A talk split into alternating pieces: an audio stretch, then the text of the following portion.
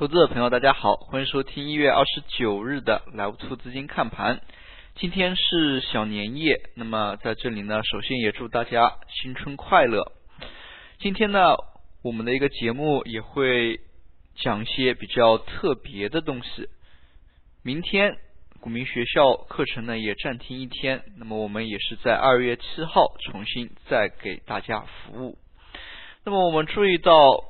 春节期间，尤其是以春节为主的一些小长假期间呢，经常对于流动性的一个投放呢，出现一定的异常。我们也可以看到，在节前往往是大幅的投放资金，那么在节后呢，又有资金的一个收拢的过程。从 A 股的一个特性来看呢，市场整体还是以。资金推动为主的，我们也可以看到，在长期的一个行情以来，那么春节长假这一段时间呢，往往行情的一个波动幅度比较小，但是量能相对于之前以及之后的一个行情来看呢，它的一个量能变化呢是非常明显的。那么我们也用简单的一些语言向大家。解释清楚这样的一个原因。那么我们知道，中国所有的一个货币控制呢，是由中央人民银行来控制的。那么从货币本身的一个特点来讲，货币呢是可以被银行创造出来的。比如说，老王向一家银行借款一千万，那么银行通常的一个做法是。把这个一千万打到老王在这家银行的账户里，那么也就是说，这个银行又多了一千万的一个存款，这样的一个钱呢就被无限制的创造出来。但是中央人民银行不允许商业银行有这样一个无限制的创造货币的一个机会，因为这是风险也会无限的扩大。那么中央人民银行呢，就出了一个存款保证金制度。那么存款保证金的一个含义就是，你存在银行里的一个钱呢，有百分之二十，那么或者是，当然这个存款保证金呢是会变动的。那么有，比如说百分之二十，那么你存在银行里的钱有百分之二十呢是要上交。中央人民银行通过银行的一个渠道上交中央人民银行，那么其他的一个钱它才能出去放贷。就比如刚才这个例子，如果老王向银行借款一千万，银行往老王的一个账户里面打入了一千万，那么等于说银行又多了这一千万的存款。如果银行要把这一千万再出出去投放贷款的话，它只能。拿其中的百分之八十，也就是八百万去放贷，那么这样呢，也使得资金的一个投放它有一个限制，这也是中国为什么银行呢拼命的在吸存款，那么同时实体经济向银行的一个紧密程度有这么高的一个。重要原因，我们也知道，在一三年底，那么一三年中旬，以支付宝为首的一些货币基金的一个创新模式呢，那么是大肆的运行，那么存款搬家在线，这也使得银行可贷资金呢大幅减少。也就是说啊，在年末的时候，大家都是需要花钱。那么在花钱的一个同时呢，是要把钱从银行当中取出来的。也就是说，你取出了一千块钱，那么银行可贷资金可能是减少了五千，可能是减少了一万。那么也就是说，由于存款保证金这样的一个制度，使得它可贷资金呢是以乘数效应出现的。那么乘数效应，也就是。存款派生的一个源头，我们可以看到，在这个节骨眼上呢，所以央行在节前呢会投放货币流动性。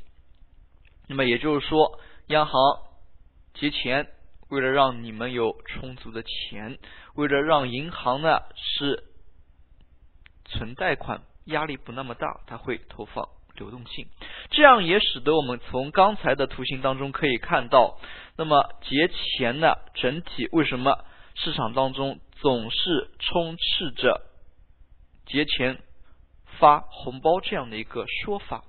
那么也就是说，节前货币整体的一个氛围较为宽松，那么市场也有走多的一个热情的情况之下，是容易产生上涨行情的。那么反反之，在长假之后呢，央行有一个收缩流动性的过程。那么在节日当中，比如说大人给小孩发红包。那么大人把钱从银行中拿出来啊，我们给小朋友们发了红包。小朋友拿到红包之后呢，节后他需要把钱再去存进银行。那么这样的一个过程，也使得在节后呢，存银行的钱会大幅增多。那么也使得银行的可贷资金大幅增多。这个时候银行。它就面临着央行的一个压力，央行呢将收拢流动性。通过这样的一个过程，我们也发现 A 股市场当中，那么可以说节前虽然说上涨概率比较大，但是上涨总体的一个幅度呢也有限。但是我们依然还要提防节后收缩流动性的一个同时带来 A 股市场的一个资金压力。那么尤其是现阶段新股发行。存在一定的压力的情况之下，那么对于资金面的一个关注程度呢，我们也要加深。这也是今天要讲的第一点。那么第二点呢，我们也可以看到，创业板在最近一段时间内涨势是非常非常的强。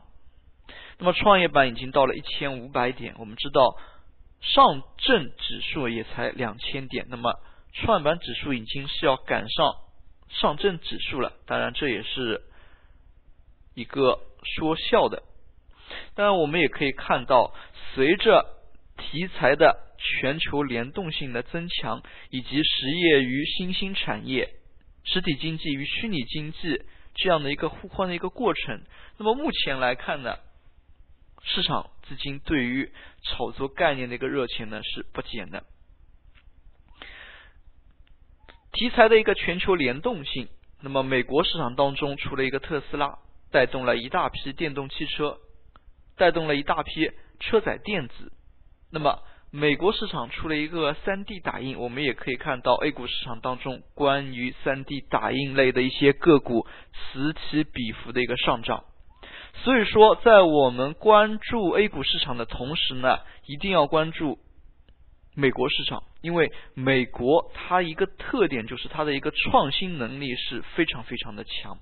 那么，美国是全球的一个创新龙头，那么这样说也不为过。所以，像美国的一些题材概念，尤其是在全球联动性增强的一个前提之下呢，我们一定要是多加以关注的。其次，实体经济的一个恢复是非常非常缓慢的。我们注意到一些重型的长周期的一些产业，类似于煤炭。钢铁、造船等等，那么景气度呢是非常低。虽然是有复苏的迹象，但是这样一个复苏的程度呢是不够的。反而新兴市场当中，部分新兴产业可以说是出现了蓝海。那么也就是说，这个产业往往是有一两家公司介入之后，创造出了这么一个产业。那么，尤其是在 A 股市场当中，那么举一个例子，就像就像小米这样的一些公司，可以说它是从默默无闻，突然是走出了一条新的营收模式。那么，像互联网企业当中的一些比较有名的一些企业。都是通过这样的一个方式呢，逐渐走出了自己的一些商业模式的。